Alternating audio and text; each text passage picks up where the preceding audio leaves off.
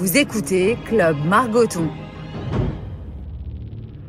Aujourd'hui, c'est Didier Deschamps, le sélectionneur de l'équipe de France de football, qui nous fait l'honneur de venir à ce micro pour raconter un peu sa vie, ou plutôt ses vies. C'est vrai qu'en un demi-siècle, il a vécu de quoi écrire plusieurs volumes de ses mémoires. Le footballeur a beaucoup bougé, du Pays Basque à Nantes, Marseille, Turin, Valence, Londres. L'homme, en revanche, n'a pas beaucoup changé. Partout, il a joué, dirigé et le plus souvent, gagné. Bonjour Didier Deschamps. Bonjour Grégoire. Merci Didier d'être le premier invité de ce podcast. On est très honoré, je suis très impatient de t'entendre. Si ça ne te dérange pas, on va se tutoyer. Il n'y a pas de caméra, il n'y a pas de maquillage aujourd'hui, juste un micro. Et puis après tout, c'est vrai qu'on n'est pas amis, mais on se connaît depuis plus de 25 ans. On peut se tutoyer? Oui, oui, avec grand plaisir. Je préfère un tu avec du respect qu'un vous sans respect, donc ça ira très bien comme ça. Et puis on se connaît suffisamment bien, c'est vrai, depuis de longues, longues années. Je précise, Didier, que cet entretien a lieu en période de confinement au cœur de cette pandémie du coronavirus. Tu es donc chez toi, dans le sud de la France.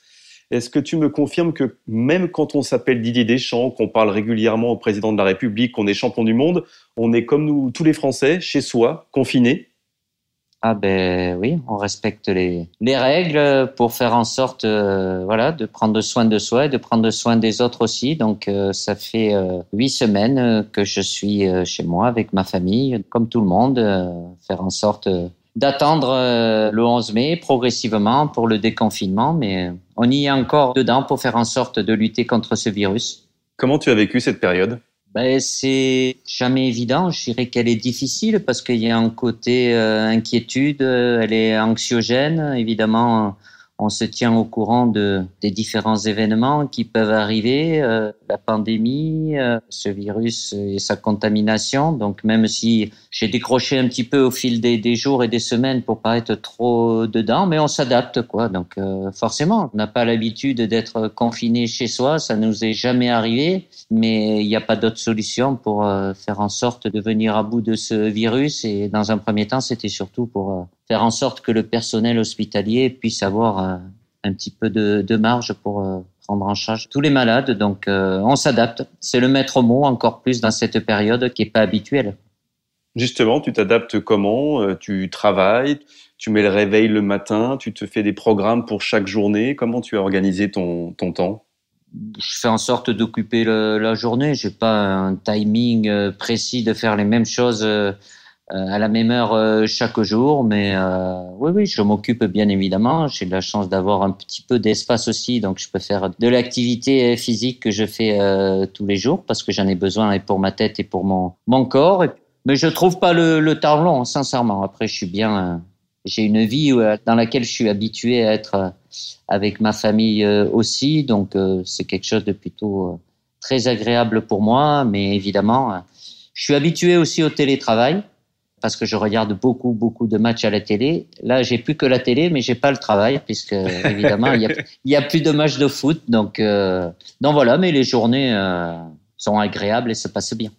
Est-ce que le football te manque? Oui, le football, euh, évidemment, qui manque à travers les, les, matchs, puisque moi, mes joueurs et l'équipe de France, le dernier match, tu t'en rappelles, Greg, c'est mhm. fin novembre, donc forcément, ça commence un peu à compter. On n'a pas eu ceux de mars, je vais pas les voir avant septembre euh, au mieux. Donc, euh, même si je, garde contact avec eux à travers les messages euh, et autres, donc à travers leurs anniversaires, prendre des nouvelles aussi un petit peu, évidemment, je reste en contact avec mon staff technique pour échanger régulièrement. C'est une période en plus, Didier, où les mots de vie et de mort prennent un sens un peu plus concret peut-être que d'habitude. Euh, Michel Hidalgo, Robert Herbin, qui étaient des, les grands entraîneurs français quand tu étais adolescent, Pape Diouf, le président qui t'a fait venir à l'Olympique de Marseille, qui a été une victime directe euh, du Covid-19. Comment tu as vécu ces disparitions-là? Et c'est la tristesse et le fait aussi que dans ce contexte particulier, euh, il n'y a même pas la possibilité de pouvoir les, accompagner, leur dire, leur dire au revoir. C'est ça qui est, qui est encore plus douloureux. J'imagine que pour leur famille et leurs proches, c'est c'est la chose qui est la plus euh, euh, terrible. C'est toujours euh, forcément d'une immense tristesse. C'est lourd, c'est très difficile à vivre. Et, en plus, rajouter ce fait de ne pas pouvoir les accompagner, c'est encore plus lourd. Est-ce que tu as découvert des choses que tu ignorais chez toi pendant cette période?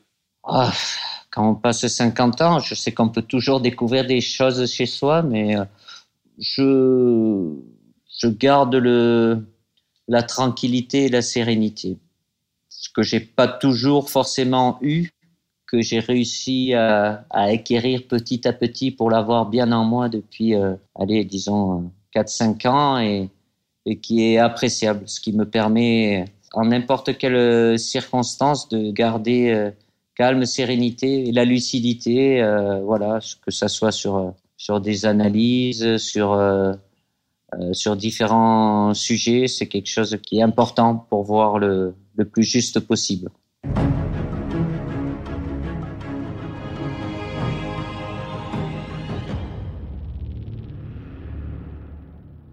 Bon, on va pas refaire toute ta vie, mais juste s'attarder sur des moments importants. Aujourd'hui, ton nom est complètement associé au mot. Il y en a quelques-uns. Au, mot victoire. Tu as à peu près tout gagné. Euh, mais les gens oublient. moi, ce qui m'intéresse aussi, c'est que tu as aussi perdu. Quelles sont les défaites qui t'ont changé, qui t'ont fait grandir, qui t'ont fait comprendre quelque chose qui plus tard t'a servi, euh, qui t'ont fait euh, évoluer dans ta relation à, ton sport? Est-ce que c'est les premières défaites avec l'aviron bayonnais quand tu avais 11 ans, 12 ans? Est-ce que c'est des défaites avec Nantes quand tu étais adolescent, la finale de la Coupe Gambardella perdue? Est-ce que c'est plus tard la défaite contre la Bulgarie? Est-ce que c'est la, la défaite en finale de l'Euro À chaque fois, tu as appris ou il y en a une vraiment dont tu te souviens et qui a été formatrice pour tout le reste Il n'y en a pas une en particulier. Bon, celle, euh, quand tu fais référence à l'aviron bayonnais, bon, là, c'était plus. Euh, il y avait un peu d'insouciance. J'étais pas dans le très haut niveau, même si j'ai jamais aimé perdre. Donc, à chaque fois, ça me mettait de mauvaise humeur. Mais je vais pas en ressortir une, mais euh, forcément, quand tu as la possibilité de gagner un trophée et que tu n'y arrives pas, ça fait mal, ça fait très mal, mais euh, je suis convaincu, et je l'ai toujours été, que c'est à travers les défaites que l'on apprend le plus. Il faut faire attention dans le succès, et j'aime bien cette formule. C'est dans les plus grands succès qu'on fait les plus grandes conneries, donc il faut être vigilant parce qu'il y a une remise en cause qui est moins là on a tendance à se laisser euh, griser, à penser que on est arrivé, et puis le, haut niveau, ça pardonne pas. Et heureusement que c'est comme ça. Et l'inverse, quand ça se passe mal, ça touche plus ou moins. Moi, ça me prend vraiment dans les tripes, et puis après, je, je mets du temps à éliminer. Mais je prends le temps surtout d'analyser, de se servir, de se nourrir de ces événements-là négatifs pour, euh, si on a la chance de se retrouver dans plus ou moins la même situation, de faire les choses des fois différemment. Je n'ai pas toujours la bonne réponse, je n'ai pas toujours en tête ce qu'il faut faire, mais déjà, et c'est plutôt pas mal, de pouvoir éliminer ce qu'il faut pas faire pour ne pas aller dans le mur, c'est déjà, c'est déjà pas mal. Mais bon, après, je vais pas mettre, c'est difficile de mettre un, curseur sur le bonheur, euh, le malheur, euh, quand vous êtes proche d'un grand titre. Euh, le premier qui me vient à l'esprit, c'est la finale de Champions League avec l'AS Monaco contre Porto, euh, où on avait une chance euh, extraordinaire, unique de pouvoir être champion d'Europe. Euh, ouais, passer à côté. L'Euro, bien évidemment, avec l'équipe de France aussi. c'est les deux les plus marquantes. Après, j'en ai connu d'autres le temps fait son travail aussi. Et puis après tout, euh, j'ai une mémoire sélective, donc euh, ça m'arrange bien. Elle se rappelle des bons moments plutôt que des mauvais moments. On va reparler de ces moments-là euh, tout à l'heure. Tu parlais, j'aimerais juste en quelques mots rapidement qu'on revienne à l'aviron bayonnais, qu'on revienne à Didier Deschamps qui a 10 ans, 11 ans, 12 ans. 12, 12. J'ai commencé qu'à 12 ans. Et eh oui, c'est assez tard finalement. Comment tu vivais le foot à l'époque? Tu avais des posters de joueurs dans, dans ta chambre? Tu étais fan d'une équipe en particulier, d'un style de jeu? Pas du tout. Pas du tout? Pas du tout. Ah non, moi c'était un plaisir. Pour moi, c'était pas un métier. Bon, il y avait beaucoup moins de matchs télévisés, il y avait que les matchs de l'équipe de France et encore pendant les grandes compétitions, mais je, je regardais ça mais d'un œil euh, détaché. Pour moi, c'était un amusement. Euh, c'était notion de plaisir euh, et rien d'autre. Bon, après 13-14 ans, j'ai pris un peu plus conscience parce que bon, j'étais sollicité aussi et j'ai dû faire un, choix important pour choisir le, le, centre de formation où je devais aller et si de choisir cette voie-là aussi pour devenir footballeur professionnel. Mais durant mon enfance et jusqu'à aller 13 ans, euh, ça n'avait pas de sens. C'était un jeu, plaisir et, rien d'autre. Quoi. C'était pas un métier. Quoi. Et à quel moment tu penses avoir quitté le monde de l'enfance en termes de football? C'est quand tu arrives à Nantes en centre de formation à 14 ans? C'est quand tu arrives ensuite à, Marseille euh, Quand tu es un pro déjà depuis 2-3 ans dans un grand vestiaire? C'est à quel moment que tu, tu quittes un peu l'adolescence et, un peu l'innocence, on va dire? Oh, je, je l'ai quitté très tôt. Je pense que quand j'ai pris la décision, ouais, ouais, c'est d'aller à Nantes. J'ai rejoint le centre de formation de Nantes déjà de choisir, de prendre cette voie-là, de choisir mon club.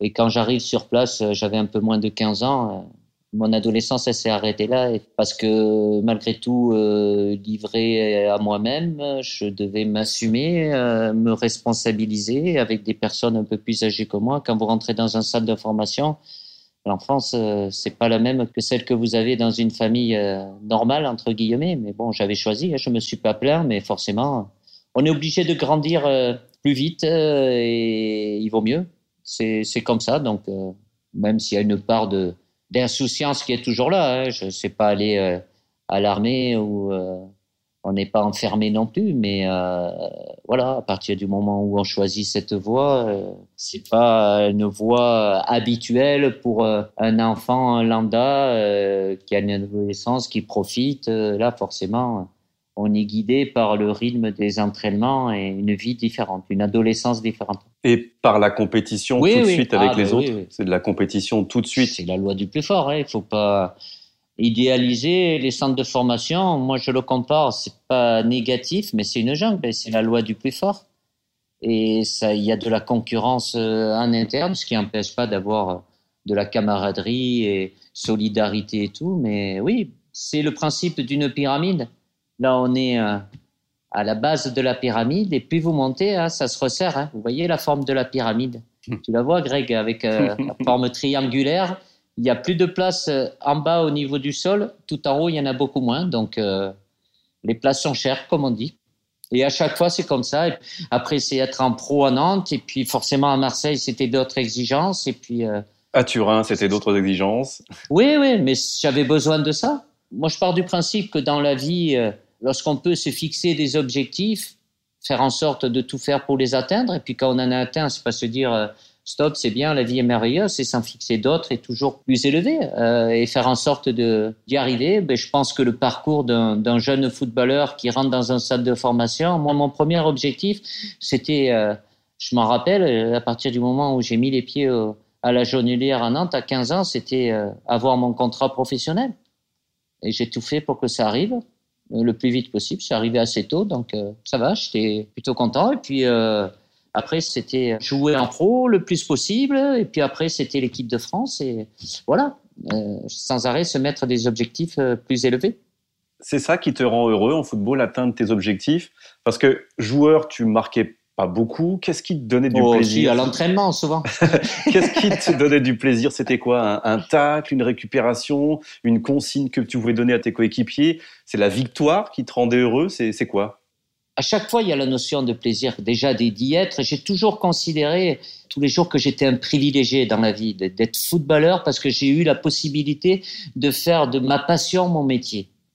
Moi, je n'ai jamais considéré, et même aujourd'hui, je ne travaille pas. Je peux pas dire j'ai travaillé. C'est pas un travail, c'est tellement du plaisir, du bonheur. Alors évidemment, il y a des exigences, il peut y avoir des contraintes, mais ça n'a rien à voir avec ce que peuvent connaître euh, monsieur et madame euh, tout le monde. Donc à partir de là, j'ai toujours vu les choses du côté euh, positif, mais oui, objectif. Et quand on les atteint, oui, il faut satisfaction, bien évidemment, il faut apprécier aussi les, bons moments, mais c'est pas s'endormir et, vite basculer sur de, nouveaux objectifs parce que c'est comme ça. Et même aujourd'hui, avec euh, plus de 50 ans euh, derrière moi, je regarde pas dans le rétro.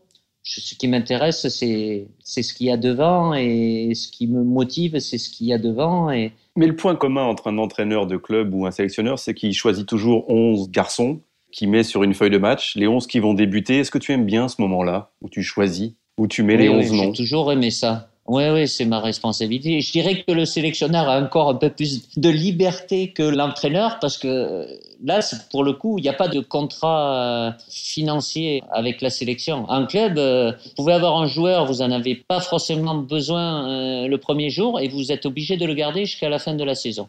En tant que sélectionneur, il y a une liberté plus importante. Mais oui, de sélectionner, alors euh, c'est d'un côté ce que j'aime, parce que c'est une responsabilité importante, j'en ai bien conscience. Euh, c'est l'aspect le moins agréable aussi, parce qu'il n'y a rien de mieux que de pouvoir faire plaisir à tout le monde. Et je sais que je ne peux pas faire plaisir à tout le monde. Donc, quand je choisis un joueur plutôt qu'un autre, euh, forcément, je fais un heureux, mais je peux faire un ou deux malheureux. Je l'assume, je sais, c'est le, le, côté le moins agréable euh, par moment, mais j'aime ça aussi parce que je me base sur des choses euh, concrètes, sur des critères bien précis, même si, je vais t'avouer quelque chose, mais tu le sais déjà toi en tant que spécialiste, des fois entre deux joueurs, ça se joue pas forcément à grand chose. Après avoir échangé avec mon, mon technique, voilà, c'est mon ultime euh, conviction profonde de ce que je ressens. Le mieux, pas pour moi. C'est ça qui est important. Je fais jamais des choix pour moi. Ce que je pense être le mieux euh, pour l'équipe et pour l'équipe de France en l'occurrence. Dis-moi en deux mots, euh, que t'ont apporté pour chacun les entraîneurs euh, pour lesquels tu as joué? J'ai pioché à chaque fois ma première vie, c'est-à-dire celle en tant que joueur, j'ai toujours considéré que c'était un trésor dans lequel je pouvais puiser lorsque j'ai basculé dans ma deuxième vie en tant qu'entraîneur et sélectionneur. Et toutes les expériences que j'ai pu voilà non pas que tiens euh, Aimé Jacquet a fait ça à ce moment-là et voilà refaire la même chose c'est pas forcément parce que ça a marché à un moment à un endroit avec certaines personnes que ça remarchera forcément avec d'autres personnes à un autre endroit. Donc il y a plusieurs façons d'y arriver. Après c'est ce que je le ressens euh, s'adapter. Le maître mot, c'est s'adapter. S'adapter à la situation, au contexte, aux personnes avec qui on est, aux joueurs avec qui on est, pour faire en sorte de tirer le meilleur de chacun d'entre eux. Ça, c'est un grand mot, adaptation. Est-ce que tu as imaginé être autre chose qu'entraîneur après ta carrière de joueur ou euh, c'était évident dès le début, tu savais que tu allais rester dans le foot et dans le foot, être entraîneur? Ben, ceux qui m'ont côtoyé euh, me prédisaient cette deuxième vie-là. Moi, sincèrement. Euh, oui, mais toi? Non, je n'avais pas. Euh, sincèrement, j'avais décidé d'arrêter ma carrière de footballeur à Valence, en Espagne, et de prendre trois ans pour prendre du recul un peu et voilà, voir. Je serais resté certainement dans le football, peut-être en tant qu'entraîneur, mais j'avais pris l'option de souffler. J'avais pris des engagements un peu dans les médias aussi parce que je voulais être de l'autre côté de la barrière pour voir comment ça se passait ça n'a pas pu se faire. Et puis j'ai eu la proposition du président Campora pour venir à Monaco. J'ai réfléchi un petit peu. Et puis bon, c'est arrivé sans doute plus tôt que prévu et j'ai basculé très tôt puisque j'étais, je me rappelle, j'ai fini mon dernier match à Valence euh, le 12 juin et le 20 juin j'étais à l'entraînement à Monaco avec une autre casquette. Donc, euh, mais j'avais besoin de ça certainement. Donc, euh, et ma tête et mon corps. Donc, pas préparé, j'ai mis un petit peu de temps, j'ai dû avoir une accélération, un apprentissage en accéléré, mais euh, oui, j'avais ça au fond de moi. Je pense que ma tête a besoin de ça, de cette adrénaline-là que j'ai connue dans ma première vie et aujourd'hui, c'est toujours ça qui me maintient, cette passion, cette adrénaline. Le jour où elle sera moindre euh, de moi-même, puisque le football m'a donné cette liberté de pouvoir choisir, euh, je dirais stop, je passerai à autre chose, je sais pas quoi, je sais pas quand, je m'inquiète pas, ça sera bien aussi. Justement, cette adrénaline, est-ce que tu pourrais entraîner un jour une petite équipe de troisième division ou bien ton épanouissement professionnel, cette adrénaline, justement, elle ne passe que par le très haut niveau, par l'excellence? Ouais, je pourrais pas, je pense pas. Même sur un travail sur des jeunes, qui est un travail spécifique, tellement enrichissant, ça serait pas en adéquation avec euh, ma tête. Et je pense pas que je le vivrais bien parce que j'ai baigné depuis l'âge de 15 ans dans ce monde professionnel avec ses exigences et je pense que ma tête a besoin de ça. C'est pour ça que je, c'est pas pas prendre de risques, c'est pas me sentir rabaissé, c'est qu'il faut avoir euh, vraiment cette fibre là et je pense pas que je l'ai. Donc euh, ça serait pas, je le répète, en adéquation avec euh, mon état d'esprit.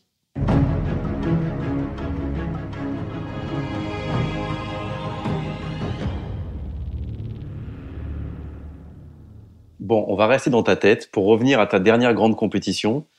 Moi, je me suis toujours demandé ce qui s'était passé par la tête, justement par ta tête, pendant les 9 minutes où les Bleus sont éliminés contre l'Argentine en huitième de finale.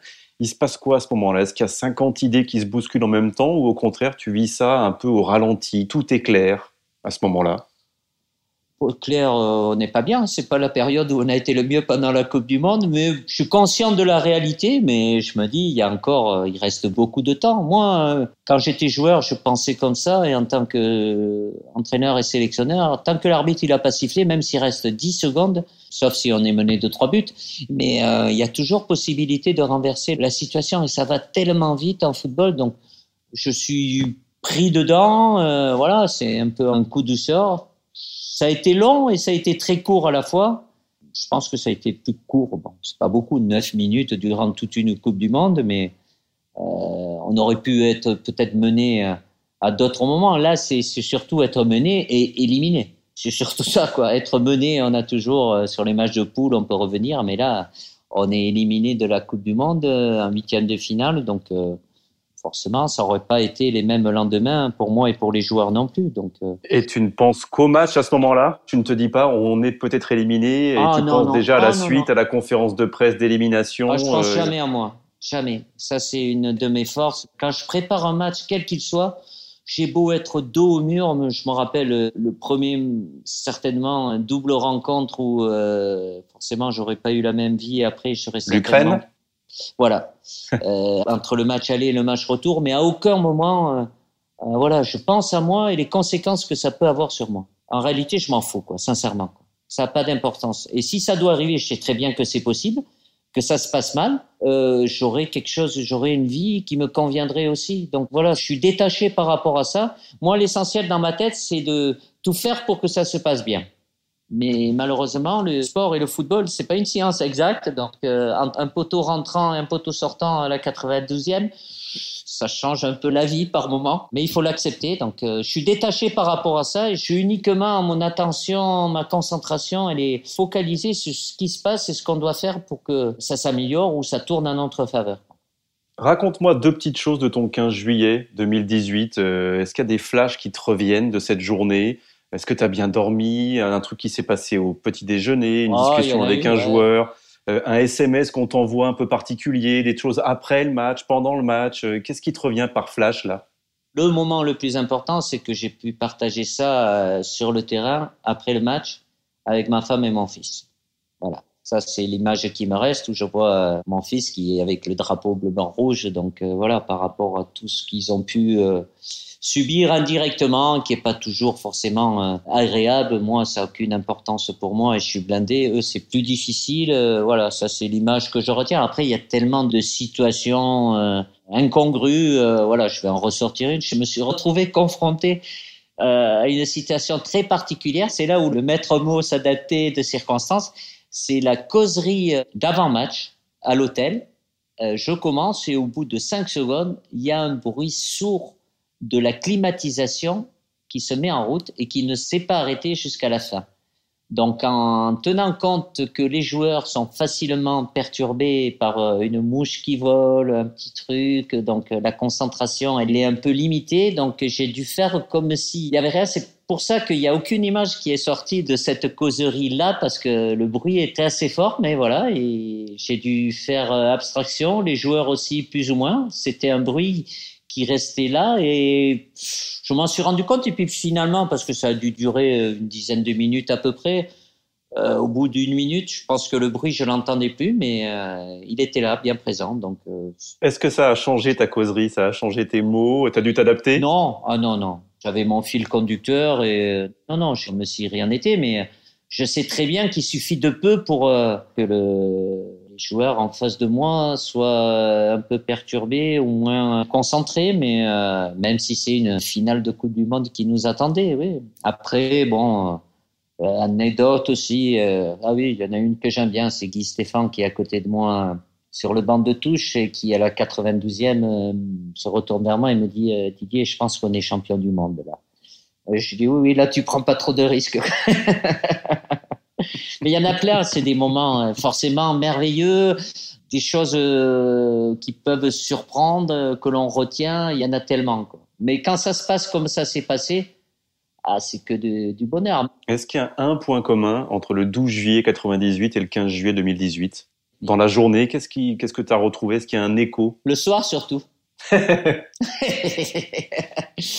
c'est qu'on est sur le toit du monde. Non, c'est deux situations euh, totalement différentes. J'ai pas du tout la même vie. Je peux pas, pareil, le curseur, euh, la première fois parce que c'était en France, mais là, d'être en tant que sélectionneur, euh, c'est des bonheurs immenses. Il n'y a rien de comparable parce que le contexte, tout était différent, mais c'est pas un à l'encontre de l'autre. Je considère que un plus un, ça fait deux. Et ça me va bien comme ça. Petite anecdote, est-ce que tu te souviens de ce vol? Tu as dû en connaître plein des anecdotes depuis, euh, comme celle-ci, de ce vol euh, entre Nice et Paris. Euh, alors moi, je ne sais pas ce que j'étais allé faire à Nice, un match sans doute. et on avait pris le même avion. Et à chaque fois que tu étais assis avec Guy Stéphane, ton adjoint, en premier dans cet avion, à chaque fois que quelqu'un rentrait dans l'avion, il venait faire signer un autographe et surtout les, des gamins passaient en chantant la Marseillaise. Et l'avion, tout l'avion a fini par chanter la Marseillaise en arrivant à Paris. Tu le vis comment, ce genre de, de moment? Parce que tu en as eu un paquet, tu en auras sans doute d'autres, je te le souhaite, euh, dans ta, dans ta vie de sélectionneur et de joueur. Ben, c'est que du bonheur, voilà. Après, bon, ça va peut-être paraître euh, paradoxal, c'est pas là où je me sens le plus à l'aise, où les regards sont portés sur moi, euh, être euh, au centre des attentions. Bon, je, je, vis bien avec ça, mais c'est pas quelque chose que je recherche particulièrement. Mais bon, de par ce qui s'est passé, forcément, euh, je peux rien faire et c'est plutôt agréable. La possibilité de pouvoir faire plaisir à des personnes, quelles qu'elles soient, un enfant, un papa, une maman, un papy, une mamie, voilà, de faire une photo, de, signer un autographe. J'ai jamais euh, refusé, quelles que soient les circonstances, même si j'étais en famille, euh, au restaurant, peu importe, parce que voilà, j'ai pas envie de faire euh, un déçu, un malheureux. J'ai cette capacité-là, tous les joueurs l'ont, et quand on parle de bonheur à partager, euh, ça en fait partie. Donc, euh, je me rappelle bien de ce moment, cet avion qui ressemblait pas aux autres avions que j'ai pris. C'était peut-être un peu à l'excès, mais c'était tellement, euh, voilà, ça partait tellement de cette notion de plaisir, de bonheur à partager. C'est des moments comme ça qui restent privilégiés.